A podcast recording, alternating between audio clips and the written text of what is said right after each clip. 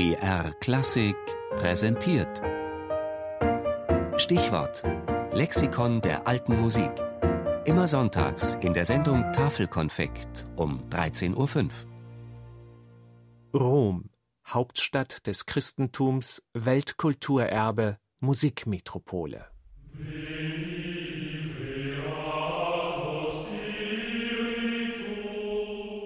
Alle Wege führen nach Rom. Dieses berühmte Zitat hat nichts mit den gut befestigten Straßen der alten Römer zu tun, es stammt aus dem Mittelalter und bezieht sich auf die Stellung Roms als Zentrum der Christenheit.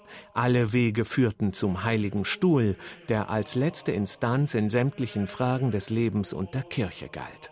Natürlich dehnte sich diese päpstliche Deutungshoheit auch auf das Feld der Musik aus, was nicht immer konfliktfrei ablief. Im Gegenteil, man darf die Geschichte der alten Musik in Rom als eine fortwährende Auseinandersetzung zwischen konservativen Päpsten und fortschrittlichen Komponisten verstehen.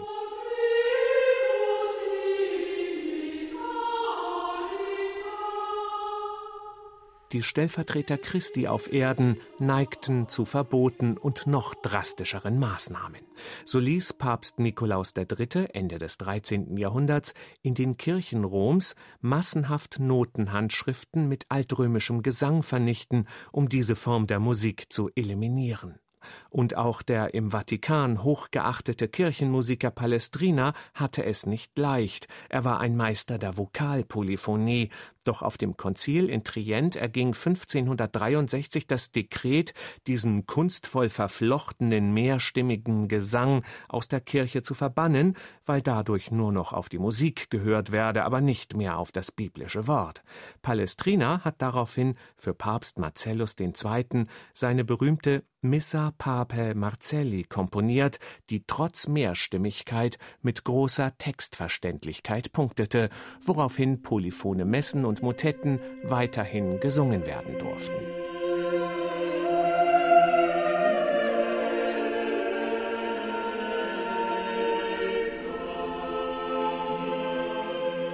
Doch die rigiden Vorgaben der römischen Kurie gingen weiter. So verbot Papst Sixtus V. Ende des 16. Jahrhunderts den Frauen auf der Bühne aufzutreten, was zu einer massenhaften Verbreitung von Kastratensängern führte. Und in der zweiten Hälfte des 17. Jahrhunderts erließen die Päpste Alexander VII., Innozenz XI. und Innozenz XII bindende Richtlinien für Kirchenmusik, um der Monodie und dem opernhaften Stile Nuovo in den römischen Kirchen Einhalt zu gebieten. Dazu gehörte auch das Verbot von Tanzsätzen. Aber musikliebende Kardinäle wie Pamphili oder Ottoboni ließen trotzdem zu, dass diese Art Musik in ihren Palästen erklingen konnte und ein so bedeutender Geiger wie Arcangelo Corelli sogar seine Folia, den wilden Tanz der Tollheit, spielen durfte.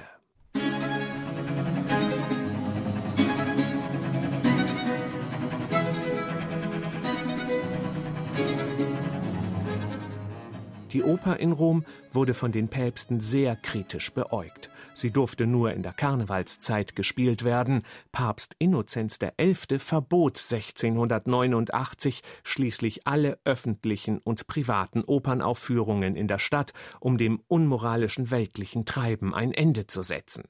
Doch Komponisten wie Alessandro Scarlatti schlugen dem Heiligen Stuhl ein Schnippchen, indem sie die Oper in der Kirchenmusik versteckten. Unter dem Deckmantel des Oratoriums schufen sie leidenschaftliche Koloraturarien Arien, die jeder Barockoper zur Ehre gereicht hätten.